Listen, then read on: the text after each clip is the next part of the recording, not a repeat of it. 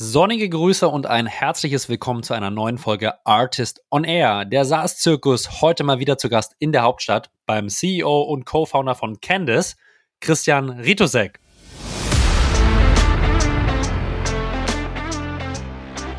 Ja, hundertprozentig. Also die ersten Hires sind, sind entscheidend.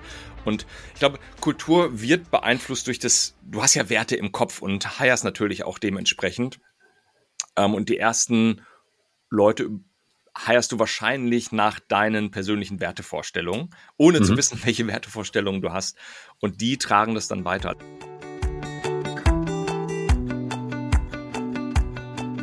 Kultur. Darüber habe ich mit Christian heute ausführlich gesprochen, um präziser zu sein, über Unternehmenskultur.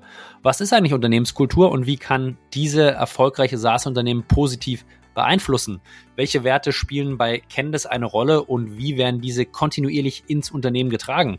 Ähm, wie kann man Kultur organisatorisch verankern und welche Rolle spielt Kultur vielleicht auch im Recruiting? Wie bekomme ich meine eigene Unternehmenskultur nach außen getragen und kann dies nutzen, um die besten Talente in einem hart umkämpften Markt zu nutzen? Das sind nur einige Gesichtspunkte, die ich mit Christian besprochen habe. Ich wünsche euch viel Spaß in den nächsten 45 Minuten mit Christian Ritusek und mit mir, Julius Göllner. Let's go!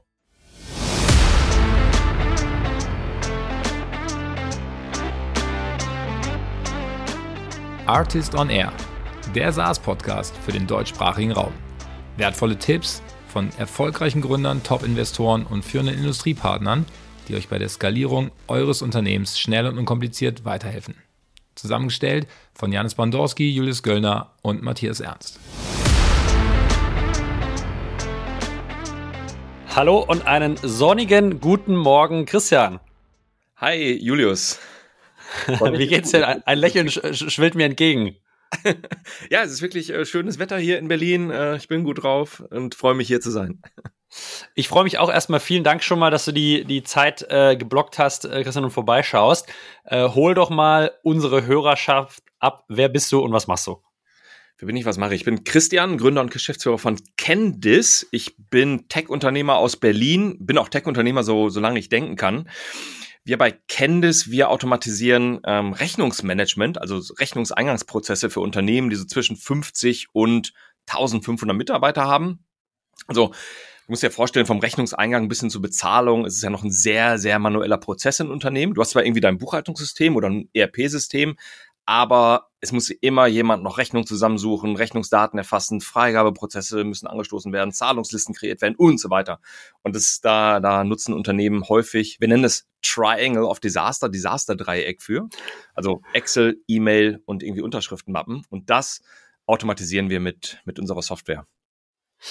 Spannend. Jetzt hatte ich ähm, vor einigen Folgen den Christian Steiger von LexOffice hier. Ähm, wie grenzt ihr euch da ab? Ich kann mir vorstellen, Christian, LexOffice ist quasi ein später in der Wertschöpfungskette kommendes System, an, in, de, in das ihr integriert oder wie, wie ist die Abgrenzung? Das ist direkter Wettbewerber? Also vielleicht nur um es nochmal zu schärfen. Nee, gar kein Wettbewerber. Also LexOffice ist ja Wettbewerber zu einer Datev, zu, zu Datev ist ein Buchhaltungstool und wir sind kein Buchhaltungstool, sondern Buchhaltungstools sind die nachgelagerten ähm, Tools, in die unsere Daten dann einfließen. Also wir automatisieren quasi alle Prozesse, die vor der Buchhaltung ähm, stattfinden. Und LexOffice ist auch, hat eine andere Target, ähm, ein anderes Tag Zielsegment, also eine andere Kundengruppe. Kleinere viel, Unternehmen. Viel, genau. Genau. Viel, viel, viel, viel kleiner, aber also das heißt, ersteres, ihr integriert sozusagen in, in die bekannten Buchhaltungssysteme. Das heißt, der Prozessflow findet bei euch statt, Freigabeprozesse über Multiple Stakeholder, wie du gesagt hast, und dann, wenn das alles durch ist, dann gibt es wahrscheinlich über eine Schnittstelle eine Weitergabe der Daten an die bekannten großen Buchhaltungssysteme. Ähm, verstanden. Kannst du uns kurz einen Einblick geben, Christian, wo steht ihr so auf eurer unternehmerischen Reise? Also wie, wie groß seid ihr aktuell, vielleicht im Mitarbeiter oder auch ARA, dass wir ein bisschen Gefühl dafür bekommen, wo, wo seid ihr und was ist vielleicht auch äh, Anschlussfrage, die nächsten zwölf Monate, so die, die Challenge, an der ihr gerade arbeitet, wo geht die Reise hin? Ja, genau. Also wir haben, wir haben, äh, dadurch, dass du, du LexOffice erwähnt hast, wir haben ja ganz früher mal gestartet, kennen es irgendwie in 2016 gestartet, damals noch als, erst aus einer, da hatten wir eine Consulting-Geschichte ähm, da drin, also wir haben äh, Unternehmen bei der Digitalisierung beraten, dann eine Software gebaut für kleinere Unternehmen, also für mhm. Unternehmen, die so bis zu 20 Mitarbeiter hatten. Und dann 2019 letztendlich oder 2018, 2019 Pivot gemacht.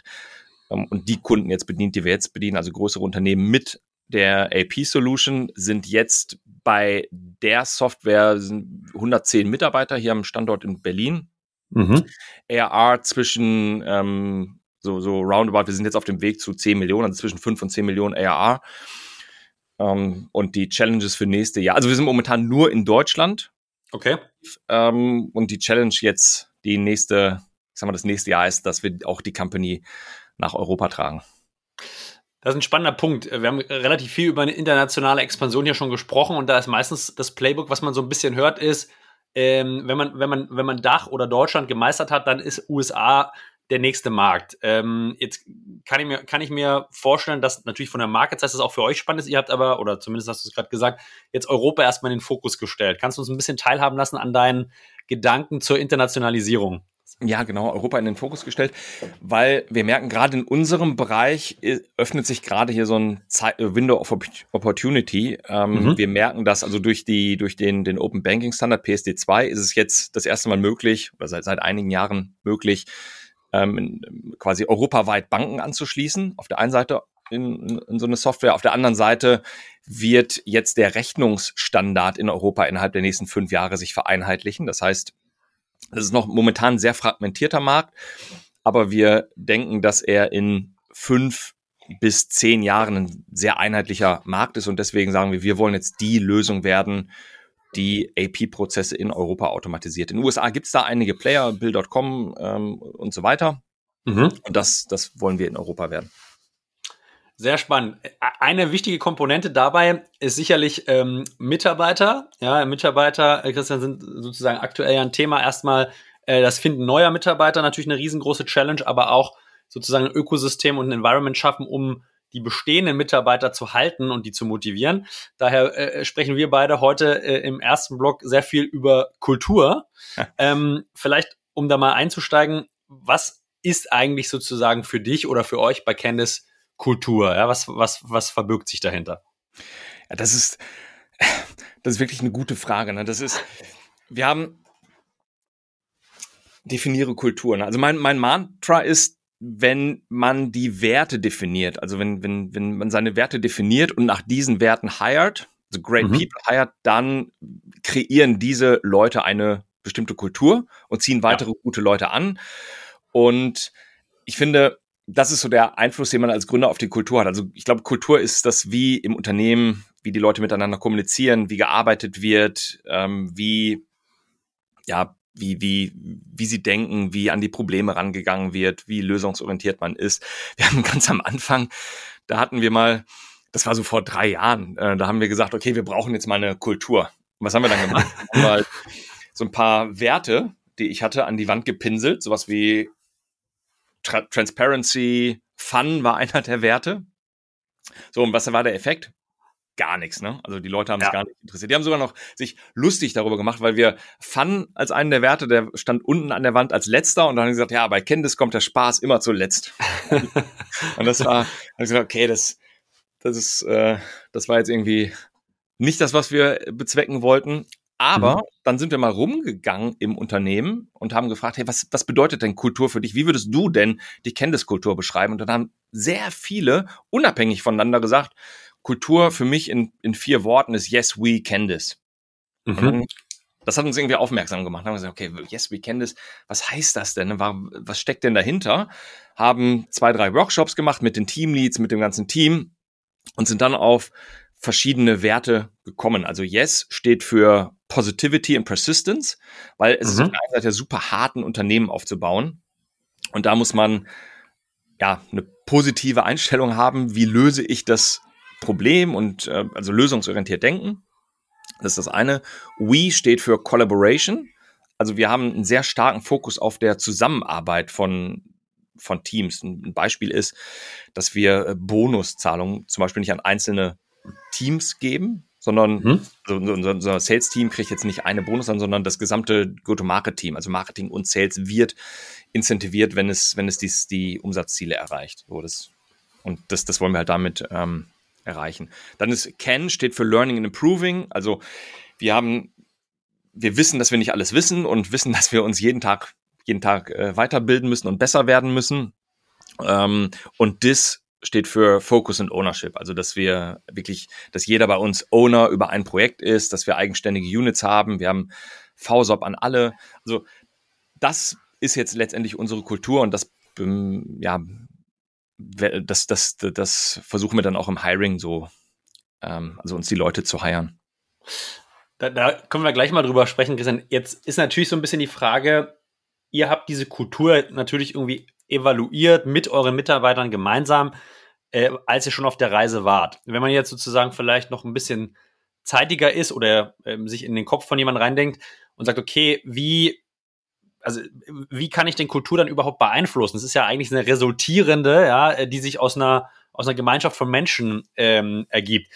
Ähm, würdest du sagen, dass sozusagen die Kultur extrem geprägt wird dann von den ersten Menschen, also natürlich von dir selber erstmal, wie du, wie du lebst und wie du herangehst, aber dann vielleicht auch ganz, ganz prägnant und signifikant von den ersten Hires, die du dazu holst? Ja, hundertprozentig. Also die ersten Hires sind, sind entscheidend. Und ich glaube, Kultur wird beeinflusst durch das, du hast ja Werte im Kopf und Hires natürlich auch dementsprechend. Ähm, und die ersten Leute heierst du wahrscheinlich nach deinen persönlichen Wertevorstellungen, ohne mhm. zu wissen, welche Wertevorstellungen du hast. Und die tragen das dann weiter. Also ich war im Hiring zum Beispiel, war ich früher in, in jedem Hiring-Prozess involviert. Mhm. Klar, ich habe also habe ich das, das finale Interview gemacht und geschaut, okay, passt die Person wirklich zu uns? Und jetzt mittlerweile ist es so, ähm, dass ich, dass, dass Leute hier anfangen und ich die das erste Mal irgendwie beim Kaffee in der Küche treffe. Und das heißt, im Umkehrschluss, dass ähm, die, die, die jetzt im Hiring-Prozess involviert sind, ähm, ja irgendwie auch diese Werte schon übernommen haben vorher. Mhm. Also ich glaube, die ersten Leute und generell sind, sind, sind sehr entscheidend. Würdest du sagen, es macht Sinn, sozusagen, sich mal, bevor man die ersten Leute heilt, sozusagen sehr selbstkritisch mit sich selbst auseinanderzusetzen, weil, äh, und dann vielleicht auch mal diese, diese Sachen, die einen selber ausmachen, die einen treiben, die einen motivieren, einfach mal so in, in drei, vier, fünf Werte zu bringen ähm, und dann sozusagen dieses, dieses System auch direkt für die ersten Hires zu nutzen? Oder würdest du sagen, hey, Free Flow am Anfang, das ergibt sich irgendwie automatisch, ja, man ist ja, man heiert natürlich ein bisschen auch nach Empathie und den, den gleichen Skills. Wie würdest du da, wie würdest du da jetzt rückblickend rangehen, Christian, mit den Learnings, die du gemacht hast? Ich würde es definitiv, ich bin jetzt auch ein, ein bisschen älter geworden inzwischen, ähm, und so Thema Selbstreflexion, ich würde definitiv mich vorher damit einmal auseinandersetzen und mir wirklich mal bewusst machen, hey, was ist mir wichtig ähm, und ja, was, was sind eigentlich meine Werte? Ich glaube, das kann nicht schaden. Also das hatten wir definitiv nicht gemacht am Anfang. Da haben wir ja, einfach also, geheiert, Free Flow und ja.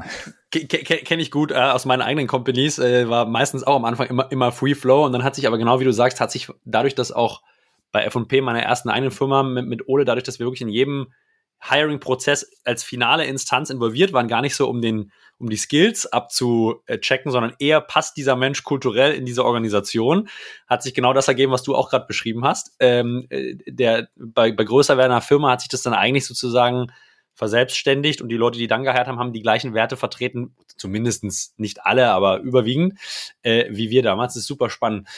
Jetzt äh, würde ich mal direkt einen Schritt weitergehen und sagen, okay, jetzt habt ihr diese, habt ihr dieses Kulturset, was auch, so wie ich es verstanden sehr gut funktioniert.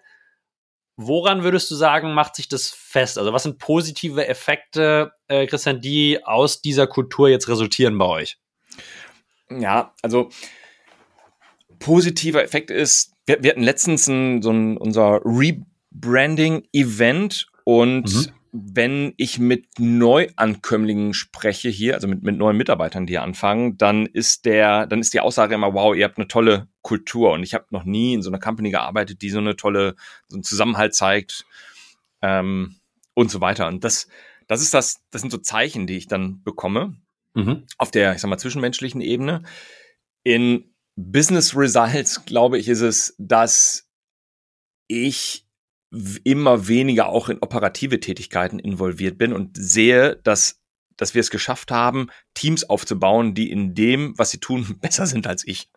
Ja. Also ähm, fr früher wollte ich halt immer überall der Beste sein, habe halt jedem versucht zu, zu sagen, wie, wie er seinen Job zu machen hat. Und mittlerweile sagen sie mir eher, warum wir Dinge nicht tun sollten. Und ich glaube, das zeigt sich gerade in diesem letzten Punkt so Focus und Ownership. Also wir haben hier wirklich Leute aufgebaut, die wirklich Ownership zeigen und und ja, sich verhalten, als wäre es ihre Company. Ist es ja auch im Endeffekt, weil sie, weil sie Shareholder sind über die, über die Shares. Das ist ein spannender Punkt. Da würde ich vielleicht noch mal ein bisschen tiefer reingehen, äh, Christian. Wie, wie, also jetzt habt ihr diese Kultur definiert, habt da auch sozusagen Werte hinter die einzelnen Segmente gepackt. Aber wie tragt ihr das jetzt kontinuierlich in die Organisation? Klar, durch zwischenmenschliche Interaktion passiert das von allein, ja, also das, davon gehe ich aus, aber ähm, wie, wie institutionalisiert ihr diesen Prozess? Was macht ihr, dass diese Werte dann wirklich auch kontinuierlich ins Unternehmen getragen werden? Genau, also wir haben sie in jeder Präsentation, in, in allem, was wir tun, so als, als Reminder. Dieses, dieses Yes, okay. we can this, das steht, erstmal ist das ein Reminder, dass jeder es immer wieder damit konfrontiert wird. Mhm. Dann ist, hat es Einfluss in die Mitarbeitergespräche, in den One-on-Ones mit, mit unseren, also mit den ganzen Teamleitern, dass die sagen, hey, schau mal, das, das sind unsere Werte, also yes, we can this. Ähm, hier hast du dich vorbildlich verhalten, hier ist ein bisschen Nachholbedarf, ähm, ähm hier bist du ja Vorbild, lass uns das doch mal in irgendeinem Event zeigen, also dass wir dann wirklich auch mal sagen, hey, schau mal, das ist jetzt ein wirkliches Vorbild für für ähm, Can Learning and Improving. So, mhm. so da machen wir sicher und wir schauen, dass wir als Unternehmen auch ja dann dann letztendlich die Dinge tun, die darauf einzahlen. Also zum Beispiel bei diesem bei diesem Can, Learning and Improving, haben wir mhm. Self-Care-Budget, Learning-Budgets, wir schicken Mitarbeiter zu Leadership-Trainings, also investieren viel in die Ausbildung unserer Leute. Und das dann so für jeden Wert. Das heißt, ihr ordnet eigentlich auch so klassisch funktionale Themen wie HR-Management dann auch wirklich sozusagen ein in dieses, ich nenne es jetzt einfach mal Mantra, äh, äh, Yes, we can this, und ähm, äh, referenziert dann auch genau diese Themen immer wieder auf dieses Mantra zurück. Also Trainingsmaßnahmen auf CAN. Ja? Äh, Gibt sicherlich noch weitere, weitere Beispiele. Genau, richtig, richtig, ja. Collaboration, diese Zusammenarbeit, also wir wollen, das habe ich gerade schon erwähnt, wir wollen Zusammenarbeit fördern. Das heißt, dass wir auch Bonus oder Boni nicht an, an Teams zahlen oder an einzelne Personen, sondern wirklich an ein gesamtes, also an das Go-to-Market-Team. Das ist auch ein spannender, das, das ist auch ein super spannender Punkt. Das würde ich gerne mal verstehen. Ich, dafür, dafür brauche ich ein paar mehr Infos, wie eure Sales Engine funktioniert. Ja, klassisch würde man ja sagen, wenn ihr eine äh, Sales-led Engine habt in irgendeiner Art und Weise mit Account Executives und vielleicht SDRs, äh, we will see, Christian, sind die ja na, wahrscheinlich, haben die ja irgendwie eine individuelle Bonuskomponente. Jetzt sagst du, ihr incentiviert am Team. Hol uns doch mal ab, wie funktioniert eure eure Sales Engine und dann gehen wir vielleicht mal in Incentivierung von den Leuten, die da arbeiten, äh, nochmal rein. Genau, also die Sales Engine, wir haben, wir haben einen äh, manuellen Sales-Prozess noch. Also jeder Kunde hat bei uns einen Sales Call durchlaufen. Mhm. Und also wir letztendlich AEs sind das. Die AEs machen bei uns die Sales Calls und die werden gefüttert durch ähm, Marketing-generated Leads, ne, also mhm. von unseren Marketing-Leuten oder von Outbound-generated Leads, von, von SDRs. Ja. Und dann hatten wir früher, als wir individuelle quasi Boni gezahlt haben, hatten wir halt immer dieses Problem, Sales beschwert sich über, ähm, über nicht so gute Marketing-Leads. Das Marketing-Team beschwert sich, dass die Sales nicht closen können. Ähm, die SDRs buchen Demos von Leuten, die eigentlich gar keine Demo wollten, weil sie um, um ihre, um ihre Incentivierung dazu bekommen. Und das haben wir gelöst, indem wir sagen, okay, guck mal, wir haben ein Umsatzziel und jeder in dem Team bekommt eine, also wir, wir schütten einen Bonus aus, wenn das Umsatzziel erreicht wird. Mhm. Und so haben wir es wirklich geschafft, dass, das, dass die Teams besser zusammenarbeiten. Also das Marketing wirklich gute Leads produziert, die Sales closen kann, dass die SDRs gute Leads produzieren. Ähm, und das, ja, das haben wir damit jetzt, ich würde sagen, das machen wir seit einem Jahr und das war seit einem Jahr machen wir sehr erfolgreich. Also finde ich eine sehr spannende Herangehensweise. Jetzt stellt sich mir natürlich direkt die Anschlussfrage. Jetzt hast du ein Team von, von unterschiedlich starken AIs. Ja, ähm, wie motivierst du deine Top-Performer auch, auch sozusagen mehr zu leisten als die im Mittelfeld oder die nicht so gut sind, wenn es sozusagen ausschließlich Teamziele gibt, die erreicht werden können? Ja, genau. Wir, wir haben Top, also Top-Performer kriegen dann auch noch eine, eine teilweise eine andere ähm, Grundkomponente. Also im, im, im Fixum. Und okay, das heißt, mh. ja. das heißt sozusagen, du hast, ähm, nur um es vielleicht nochmal zu äh, rephrasen, du hast sozusagen gewisse Fixlevel auf den einzelnen Positionen, in denen du steigen kannst, wenn du über einen bestimmten Zeitraum eine starke Performance äh, lieferst.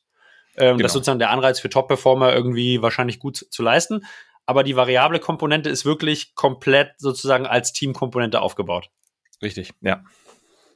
Das, also das, das, das, das, das, sehr, das sehr spannend. Gibt es bei dem Modell Downsides? Gibt es, sage ich mal, Kritikpunkte, die aus dem Team kommen? Ähm, genau.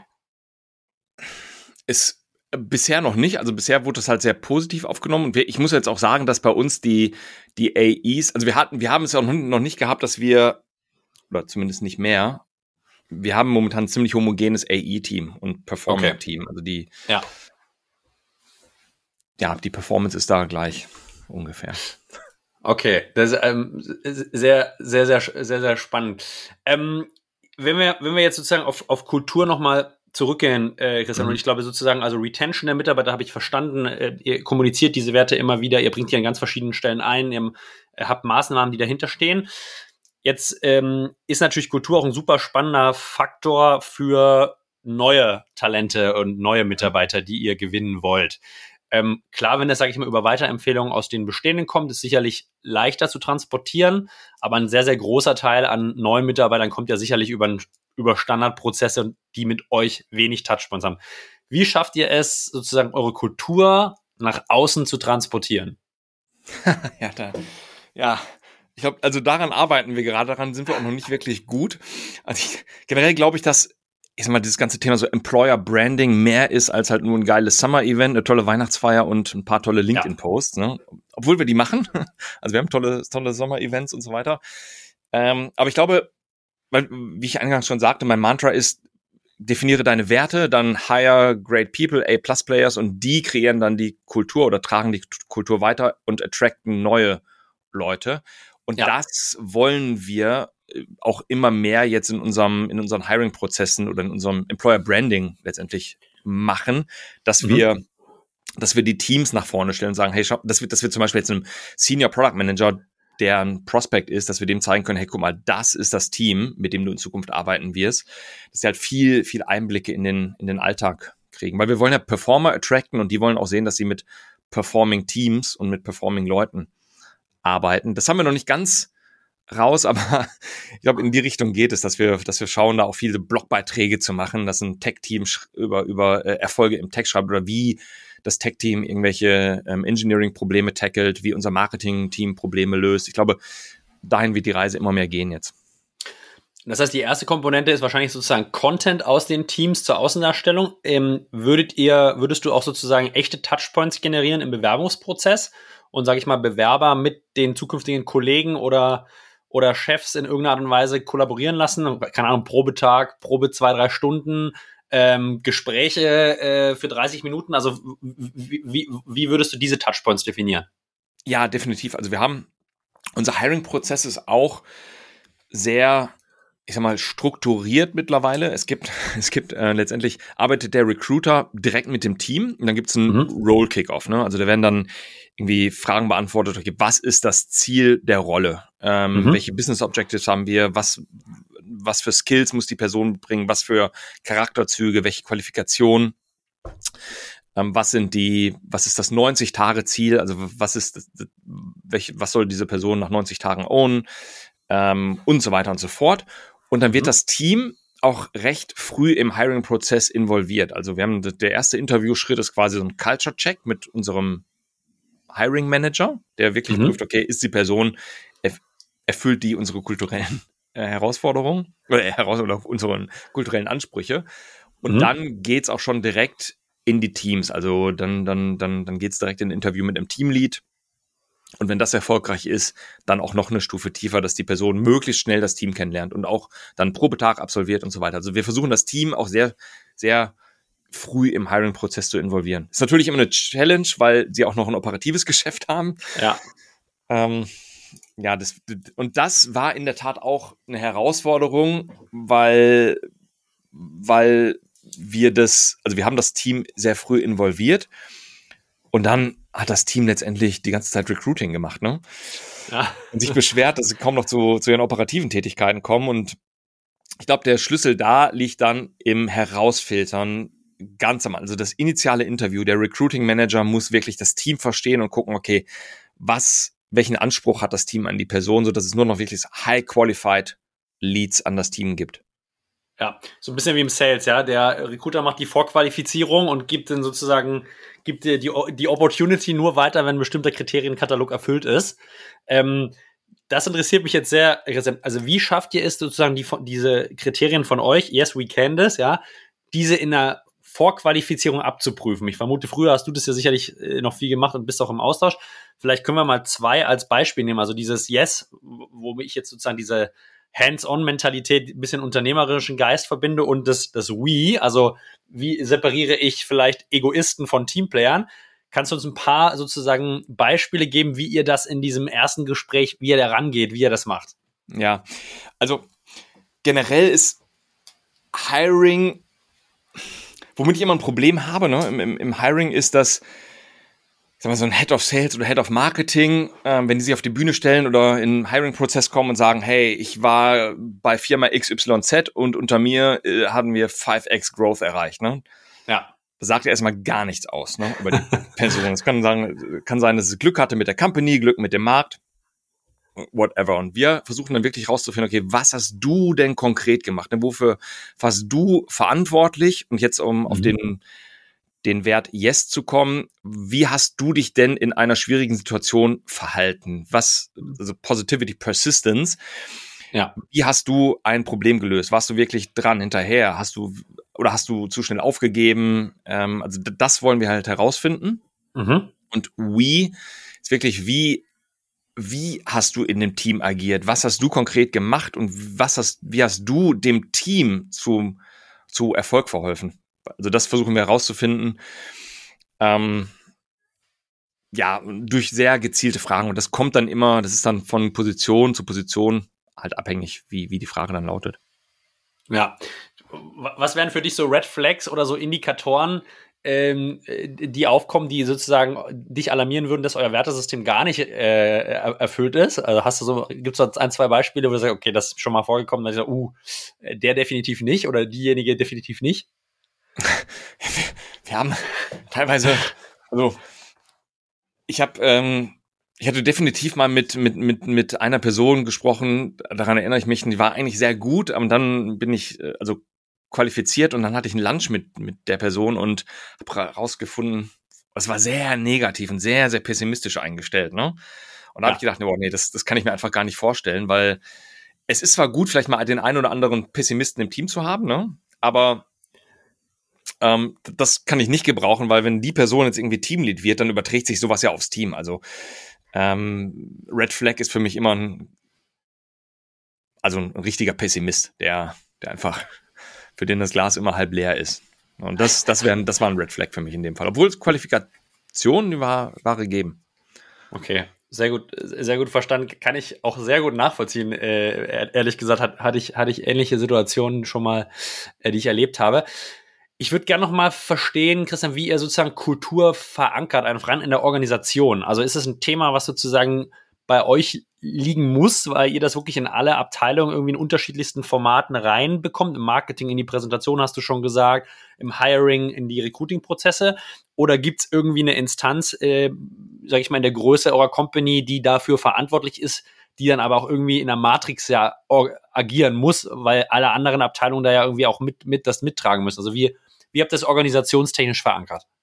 Ja, wir haben ein, also unser Department heißt nicht HR, unser mhm. Department ist für People verantwortlich, sondern People and Culture.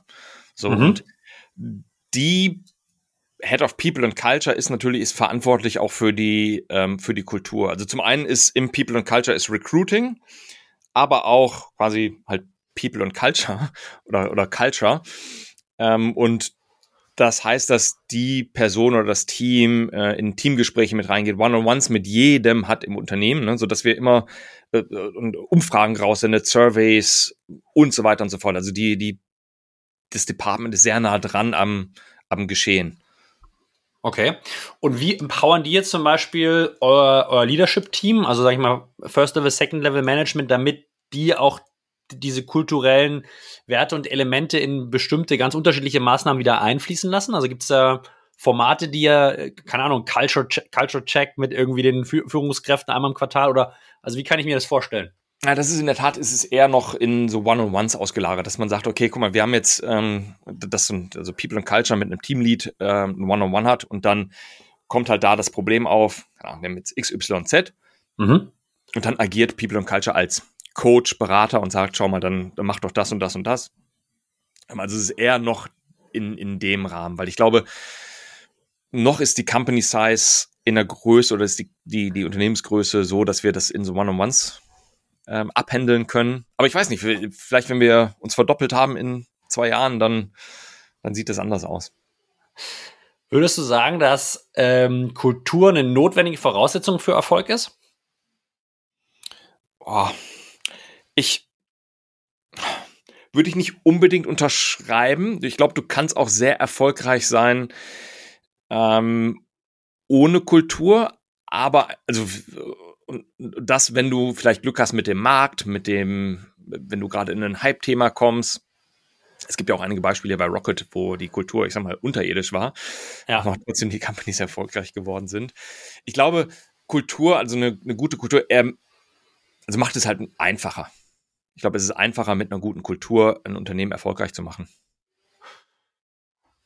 Mm, ja, das würde ich, würde ich, würde ich unterschreiben. Ich hatte lustigerweise gestern erst ein Gespräch mit einer Gründerin, die gerade jetzt sozusagen oder, oder, äh, ja, Ex-Gründerin, die gerade wieder nach einem neuen Thema sucht und mit ganz, ganz vielen sozusagen potenziellen neuen äh, Co-Foundern, aber auch sozusagen Startups spricht und die lustigerweise resümiert hat, dass sie gesagt hat, ganz viele erfolgreiche Startups, äh, ich zitiere jetzt mal, sind die, sind, sind die, bei vielen sind die Gründer jetzt nicht die, äh, die besten kulturellen Treiber und eher eher Arschlöcher auf Deutsch gesagt, ja. Ähm, muss, hat mich ein bisschen zum Schmunzeln gebracht und habe ich natürlich auch kritisch hinterfragt, aber ähm, wie, wie guckt jemand, äh, Christian, wie du denn das total wichtig ist, auf, auf wie du vielleicht sagst, auf frühere Rocket-Unternehmen oder jetzt mal mediales Beispiel äh, Herrn Musk, ja? Also wie, ja. wie, wie schaust du da wie schaust du da drauf? Naja, ich, also auf, ich glaube, in der, in der Anfangszeit ist Spielkultur, also vielleicht so die ersten, die ersten fünf Leute, die ersten zehn Leute, da, da musst du ja Gas geben und nach vorne äh, mhm. pushen. Und das war bei uns ja auch nicht anders. Da ist die Kultur ein bisschen auf der Strecke geblieben, beziehungsweise sie war irgendwie da. Äh, ich sag mal, es war ein bisschen aggressiver damals, ähm, ja. weil, weil wir alle irgendwie ja, nach, nach vorne wollten. Das wollen wir heute auch noch, aber ähm, anders. Ja, ja, anders, ja. Ja, ich verstehe, was du meinst also ab einer bestimmten Unternehmensgröße ging es gefühlt auch dann nicht mehr. Ne? Also das, ich glaube, so ab, ich, der kritische Punkt war bei uns so ab 25 Mitarbeitern, wo wir dann HR, People and Culture Department eingeführt haben und, und da so einen Zwischenlayer auch gehabt haben. Also, wie sehe, wie, wie, wie schaue ich drauf? Ich finde es nicht verwerflich, ja, mhm. und ich glaube, man kann auch sehr erfolgreich sein, ohne jetzt eine bestimmte Kultur. Darüber kann man sich auch dann äh, Gedanken machen, wenn man etwas größer ist und so ja. die ersten das Überleben der Company mal gesichert hat oder die erste Million ARR oder sowas geschafft hat. Ähm, deswegen bin ich jetzt nicht so, dass ich sage, ja, ich bin jetzt kein großer Rocket-Kritiker. Ist ja, ist ja, wenn man mal ganz ehrlich ist, auch eine Art von Kultur, ja. Also ist ja nicht, dass es kulturlos ist, sondern es hat eine andere Kultur. Äh, und und ich glaube, es ist auch eine Kultur sozusagen, wo du vorher weißt, worauf du dich einlässt. Ja, also ich meine, das ist, ich glaube, das ist für einen Mitarbeiter ja auch irgendwie äh, entscheidend, dass du, dass du eine Konsistenz in der Kultur hast, ja, dass du weißt, okay, wenn ich zur A gehe, erwartet mich das und das kriege ich auch geliefert und wenn ich zu B gehe, kriege ich halt eine andere Kultur, aber ich weiß zumindestens, äh, was mich, was mich erwartet, ja, kulturelle Stabilität.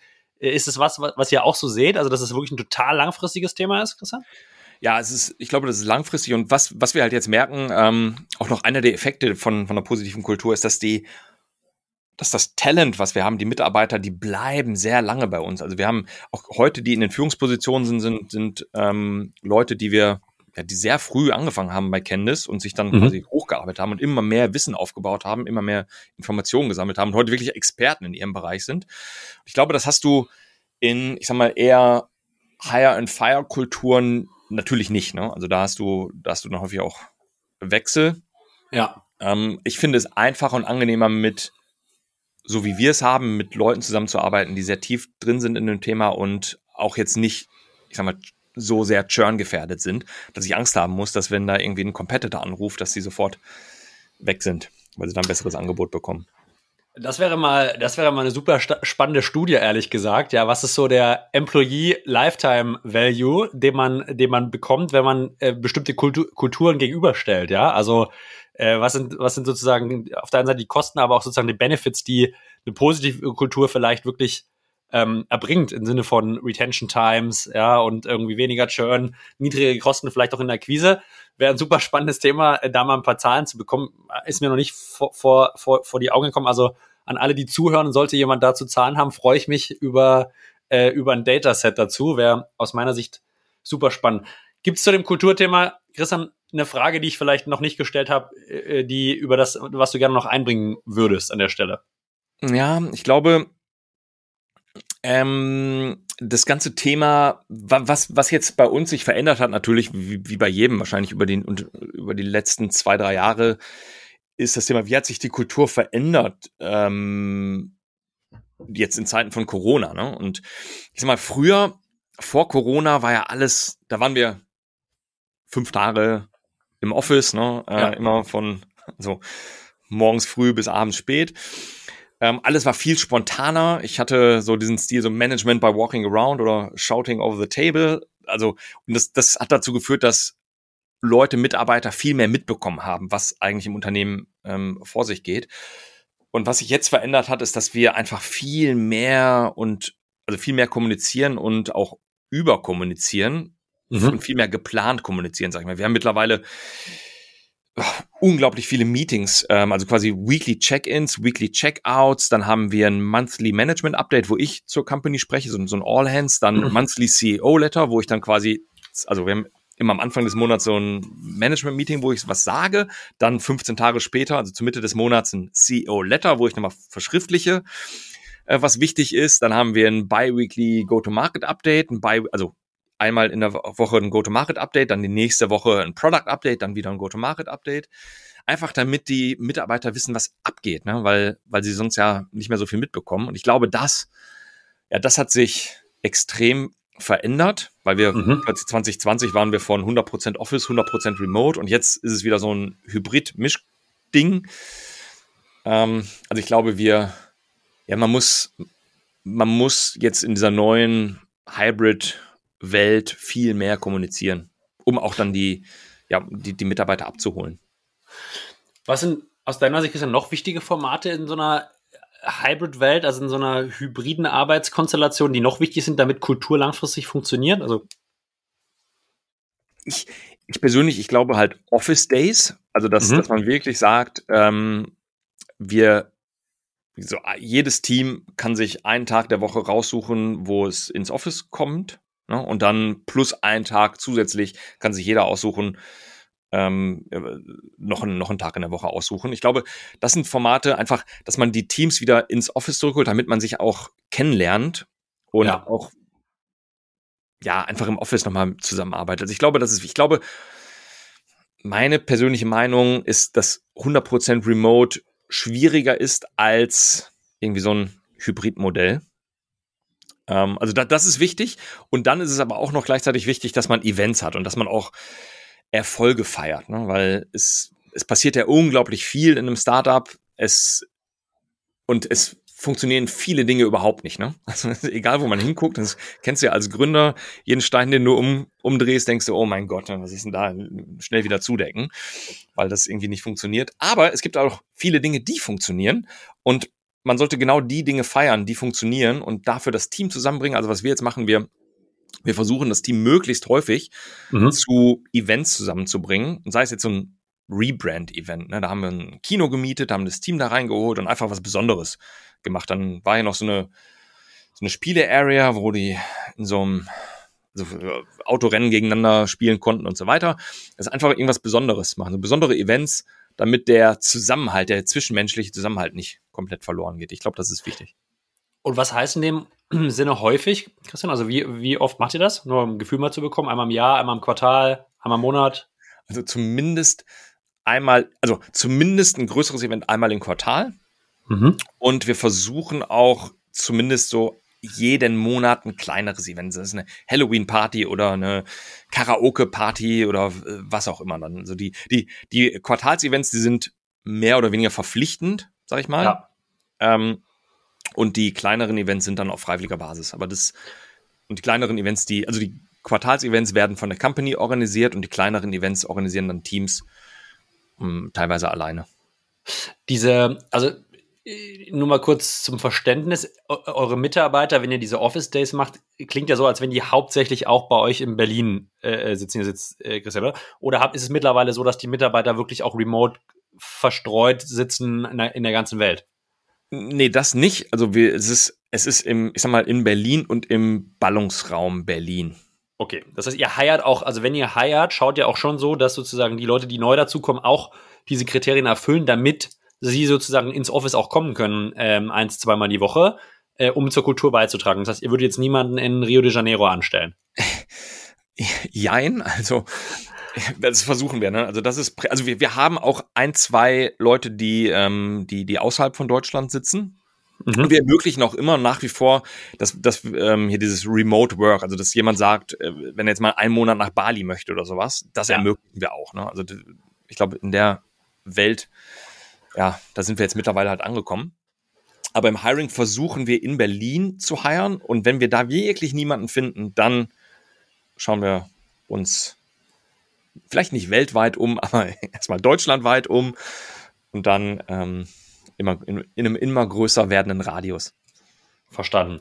Und diese Menschen, die sozusagen nicht in Berlin sitzen, die würdet ihr wahrscheinlich zu den Quartalsevents dann auch verpflichtend einmal ins Office holen, damit die auch physisch anwesend sind, oder? Ja, genau, richtig. Ja. Weil sonst entsteht ja häufig dieses, irgendwie dieses, diese Zweiklassengesellschaft, dass du, dass die sich dann gar nicht zugehörig fühlen. Und da, ja. das, das machen wir dann schon. Sehr spannend. Also ähm, finde ich, finde find ich sehr cool, dass wir da mal ausführlich drüber gesprochen haben. Ich würde vielleicht in einem zweiten Block nochmal so ein bisschen auf euer Geschäftsmodell eingehen, nämlich die Automatisierung von, von Backoffice-Prozessen. Ja, ich glaube, Automation haben wir in den letzten zehn Jahren schon in verschiedensten Bereichen gesehen, im Marketing viel, auch irgendwie in, im Sales. Ähm, du hast im Vorgespräch schon gesagt, im, im Backoffice gab es da lange nichts. Ist es, ist es korrekt? Ja, das ist, das ist korrekt. Also aus der Motivation heraus haben wir auch Kenntnis gegründet, weil wir gesehen haben, hm hey, es gibt wahnsinnig viele Automatisierungen im Marketing, wahnsinnig viel im Sales, also diese ganzen Bereiche, die Umsatz bringen, werden gepusht. Ich meine, du sprichst mittlerweile auf jeder zweiten Seite mit einem Chatbot, ähm, dann E-Mail-Sequenzen, ähm, ähm, kriegst halt, du kriegst halt automatische E-Mail-Sequenzen, so, aber ja, Backoffice ist wirklich noch hinten dran. Ne? Da kommen, da, da wird viel jetzt kommen über die nächsten Jahre, aber bisher war das immer noch sehr, sehr stiefmütterlich. Und ich sag mal, sehr papierlastig. Und wenn du über Backoffice sprichst, äh, Christian, was genau meinst du da? Ja, also mit Backoffice meine ich jetzt alles, was, was keinen Umsatz bringt. Mhm. Ähm, ähm, und letztendlich in unserem Bereich ganz konkret Finanzprozesse. Ne? Also ja. das Zusammensuchen von Rechnungen, das Abtippen von Rechnungsdaten, Hinterherjagen von Rechnungen. Genau.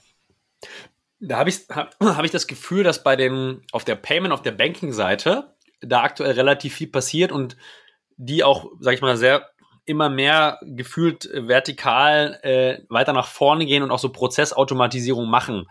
Seht ihr das als Wettbewerb an oder wie schaust du da drauf?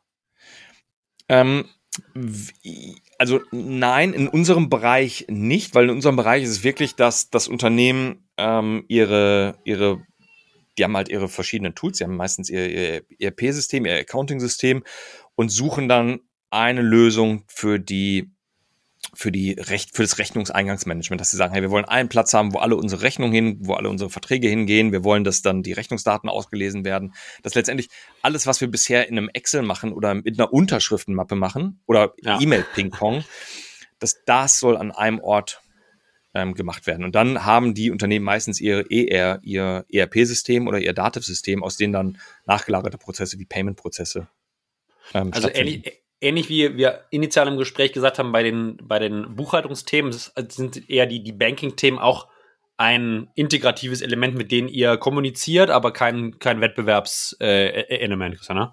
Genau, richtig, ja. Okay, jetzt, jetzt, kommen, jetzt kommen wir aus einer Welt, du hast schon gesagt, mit, mit Unterschriften, Mappe und Excel-Dateien, ja, ähm, äh, die wahrscheinlich auch sozusagen mit digitalen Produkten für ihre Prozesse vor fünf, sechs Jahren noch gar nicht so viel zu tun haben. Wie habt ihr es geschafft, diesen Markt, ich nenne es mal, aufzuschlauen und ähm, eure Lösung äh, dem Backoffice-Stakeholdern, dem, dem, dem Buyer-Personas im Backoffice überhaupt nahe zu bringen. Wie war, wie seid ihr da reingegangen? Ja, ja, das ist, genau. Also, es ist jetzt ja nicht so, dass, dass wir jetzt Kenntnis gegründet haben und jeder auf die Lösung gewartet hat und gesagt hat, ja, endlich automatisiert jemand hier diesen, das, das Backoffice. Ja. Ich glaube, das grundsätzliche Problem ist zweierlei. Das erste ist, dass Finance als ähm, unsexy oder langweilig angesehen wird. Ne? Ähm, mhm weil so, und Finanzleute nicht gerade die beliebtesten Unternehmen sind. Ne? Sind wir alle super nett und äh, smart, aber die sind dummerweise halt auch verpflichtet, GOBD einzuhalten, äh, Buchungsrichtlinien und so weiter. Das heißt, keine Buchung ohne Beleg und die jagen dann Unternehmen, äh, also äh, Leuten in Unternehmen hinterher, die ähm, die Expenses verursachen und dann möchte plötzlich der Buchhalter irgendwie 20 Belege haben und dann hat man als Unternehmer keinen Nerv, sich dafür hinzusetzen. Und deswegen entsteht so dieses Wadenbeißer, das, ja, genau, die Wadenbeißer im Unternehmen. Ja, genau. Kann ich, kenne ich, kenn ich sehr gut. Aber sorry, wollte ich nicht unterbrechen. Also untersteht so ein bisschen äh, der Eindruck sind nicht die, nicht die sympathischsten Leute, obwohl sie eigentlich sympathisch sind, vermutlich, oder? Genau, richtig. Und da, da setzen wir halt an. Das ist so ein Punkt, dass wir sagen, okay, we empower finance people. Also mhm. mit unserer äh, Software wird A, dein Job leichter als Finanzperson. B, die Zahlen besser. Und C, du als ähm, CEO oder, oder was auch immer, musst halt nicht immer diese 20 Belege liefern, sondern vielleicht nur noch zwei, weil die Software schon viel automatisiert macht. Ne? So, das, das ist ein Punkt. Und das zweite, was in unserem Bereich ist es, oder was generell, ich glaube, was in Deutschland noch ein Problem ist oder eine Challenge, ist, dass einfach fehlendes Wissen ist, wie einfach oder wie relativ einfach Digitalisierungsprojekte heutzutage umzusetzen sind. Und ähm, also das, das merken wir, dass ich sag mal, Digitalisierungsprojekte einfach am Mindset scheitern. Ne? Das, mhm. Du hast auf der einen Seite dann ähm, Unternehmen, die sagen, ja, wir haben ein Problem in unserem Backoffice, weil irgendwie, also auf der einen Seite hast du Unternehmen, die sagen, wir haben kein Problem, wir haben es immer schon so gemacht und warum sollen wir es verbessern?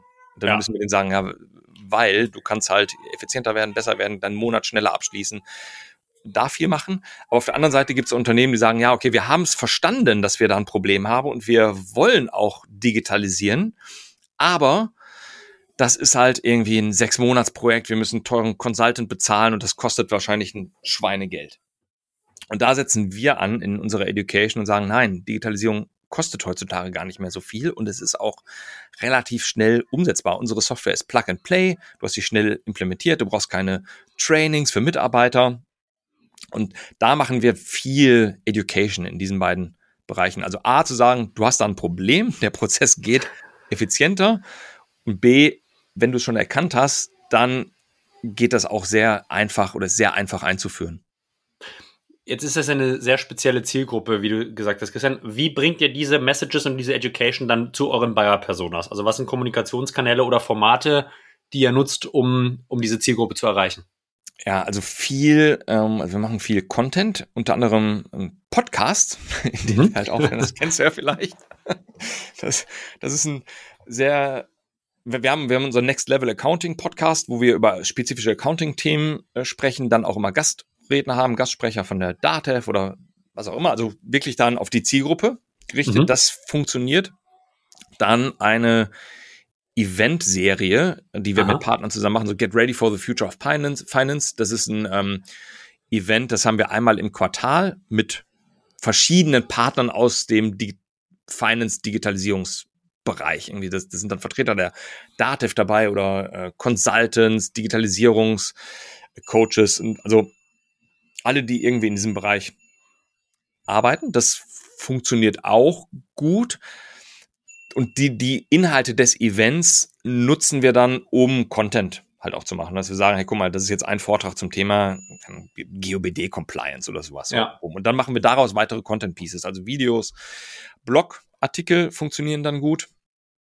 Ähm, also wir haben, wir haben sehr datengetriebenen Prozess, eine sehr spitze Zielgruppenanalyse. Wir wissen genau, was ist unser ICP. Mhm. Und dann haben wir eine, eine sehr gute Vorqualifizierung von Leads. Also schauen, hat die der Prospect irgendwie äh, sich den Podcast angehört, war der bei dem Event, ähm, was hat der für, für einen Wissensstand, wo, wie weit ist er, ist er im Buying-Prozess, muss er nochmal ein bisschen weiter vorne abgeholt werden? Und dann können wir dementsprechend auch E-Mail-Sequenzen schicken oder oder auch dann vielleicht mal eine, eine One-on-One-Beratung, vielleicht ein kurzes Gespräch mit einem SDR, ähm, anleiern. Wir, wir wissen, war die Person vielleicht schon mal bei uns im Sales Funnel? Mhm. Ist sie rausgebrochen, weil sie, weil wir ein bestimmtes Features nicht hatten, Feature nicht hatten? Ähm, und die landen alle bei uns irgendwo in der, im CRM-System und werden dann angegangen, wenn wir das Feature zum Beispiel haben. Also letztendlich, wir haben verschiedene Kanäle, über die wir Leads einsammeln und wir wissen genau, ja, in welcher, in welchem Schritt die Person sich gerade in, in ihrer Buying ähm, Experience befindet. Ich finde ähm, Event ein sehr spannendes Thema. Also ich glaube, erstmal danke für die Darstellung der, der gesamten Kanäle. Ich glaube, es ist am Ende ja wirklich ein Portfolio oder eine Klaviatur, was erfolgreich macht. Aber äh, lustigerweise ist Event äh, wirklich ein Thema, was ich in den letzten Wochen, Monaten äh, immer, immer öfter höre und sehe. Ja? Ähm, warum denkst du, ist es so ein erfolgreiches Instrument, auch, sage ich mal, aus einer Kosten-Nutzen-Perspektive? Kannst du vielleicht auch gleich mal sagen, okay, wie sieht so ein Event bei euch aus? Warum denkst du, ist es so ein erfolgreiches Instrument? Ist es ein kurzzeitiger Effekt durch Corona oder würdest du sagen, ähm, äh, die Kulturkomponente spielt auch da eine Rolle und du brauchst physische Formate, um neben dem Content, der natürlich da ausgespielt wird, auch irgendwie eine, eine Plattform zu schaffen, um Werte, die in der Business-Transaktion eine Rolle spielen, darzustellen. Also, ein bisschen ausgeholt jetzt meinerseits, sorry, aber warum denkst du, sind Events so erfolgreich und auch wichtig? Na, ich glaube zum einen, dass, dass man dann wirklich oder dass das Unternehmen reingehen in so ein Event und mal sehen, wer steckt eigentlich dahinter und wie machen ja. es andere vor allen Dingen. Ne? Dass, dass man nicht nur bei uns im Sales-Prozess landet und dann merkt, wie Candice zum Beispiel die, die äh, Buchhaltung verbessert, sondern auch mal einfach andere sieht und das an, an einem Platz sieht, weil man hat natürlich die Möglichkeit, jetzt auch verschiedene Unternehmen sich dann anzugucken und äh, aber wir bieten quasi dann eine Plattform und ein Event ist eine Plattform, wo viele aus einem Bereich Mhm. Viele CFOs oder Head of Accountings oder Finance Leads an einem Platz versammelt sind und man kann sich dann dort austauschen in verschiedenen Formaten, also Panels, Vorträge, einfach mal schauen, hey, was, was machen andere? Glaub, das, das ist, ja, also das ist auf der, der zwischenmenschlichen Ebene, sagen wir. Ähm, und du meinst, die Events sind einmal im Quartal, habe ich richtig verstanden, oder? Die sind einmal im Quartal, genau. Und rotiert ihr, sag ich mal, in der Geografie? Also sagt ihr mal einmal Berlin, einmal München, einmal Köln oder wie macht ihr das? Nee, wir machen, ach so, ach so, ganz kurz, wir machen die Events, die waren, die haben wir gestartet während Corona und das heißt, die ja. waren sehr ähm, digital. Also was heißt sehr digital? Die waren 100% digital. Das heißt, wir haben, wir haben alle, also Interviewpartner an einen Ort zusammengebracht. Mhm. Ähm, um dann dort Panel-Discussions und zu haben, aber haben das übertragen. Das heißt, es waren rein virtuelle Events. Hast du eine Empfehlung für ein gutes Tool für zur Durchführung virtueller Events? Oh, das, ich muss mal schauen, welches ich da, welches wir da genommen haben. Das kann ich aus dem Kopf gerade nicht sagen. Überhaupt, nicht, überhaupt nicht schlimm. Äh, liefern wir nach. Ähm, wann, wann ist das nächste? Vielleicht an der Stelle ein Hinweis für alle, die dies interessiert und zuhören, äh, die sagen, es ist innerlich ein spannendes Thema. Habt ihr schon ein Datum fürs nächste? Noch kein konkretes Datum. Das wird in Q1 nächsten Jahres sein. Okay, Q1 nächsten Jahr. Cool, Christian. Ich glaube, ich habe meinerseits also noch viele weitere Fragen, aber es würde wahrscheinlich den zeitlichen Rahmen sprengen. Daher an der Stelle erstmal ein ganz großes Dankeschön an, an dich und deine Offenheit äh, zu dem Austausch hier. Ähm, wir haben hier natürlich in, im, im Podcast noch eine extrem wichtige abschließende Frage und das ist sozusagen die, die Restaurantfrage. Ja, äh, gibt es einen Restaurant, Bar, Frühstücks, Lunch, Dinnerplatz hier in Berlin, der dir spontan in den Sinn kommt, den du unseren Hörern und HörerInnen äh, hier empfehlen würdest? Ja, ich gehe immer, ich bin wirklich meine, meine, ich verlasse mich da immer auf meine Tochter und sie ist sechs Jahre alt und sie liebt das. Jolly unten am Kupfergraben, das ist so ein Asian Restaurant, asiatisch und ich finde es perfekt. Da gibt's das beste ähm, Chicken Gong Bao äh, in Berlin. Also Jolly, Jolly am, am Kupfergraben. Unten. Jolly, Empfehlung von Christians Tochter. Ich glaube, da müssen wir auf jeden Fall mal vorbeigehen. Äh, das sind äh, definitiv die besten Empfehlungen. Einmal Christian die Woche bin ich da anzutreffen. Genau, wer, wer Christian mal treffen mag, äh, einmal die Woche da anzutreffen, vorbeigehen. Ansonsten wahrscheinlich, Christian, wenn es Fragen gibt zu dieser, zu dem Gespräch per LinkedIn, guter Kanal, um mit dir mal zu connecten, vermute ich. Ja, definitiv. LinkedIn bin ich aktiv, responsive. Super. Ähm, herzlichen Dank an der Stelle. Freue mich, äh, freue mich auf ein Wiedersehen und wünsche dir erstmal eine produktive und weitere sonnige Woche. Ähm, danke, dass du vorbeigekommen bist. Danke dir, Julius.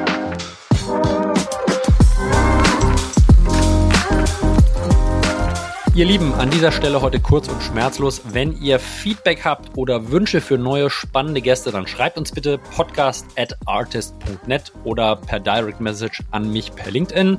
Und äh, wenn ihr uns einen kleinen Gefallen tun wollt, dann leitet gerne den Podcast weiter an weitere Founder oder Leute, die sich für SaaS interessieren. Wir freuen uns auf eine Bewertung von euch im Podcast-Shop eurer Wahl und wünschen euch ansonsten eine produktive und sonnige und erfolgreiche Woche. Das war's von mir. Liebe Grüße und ciao, der Julius.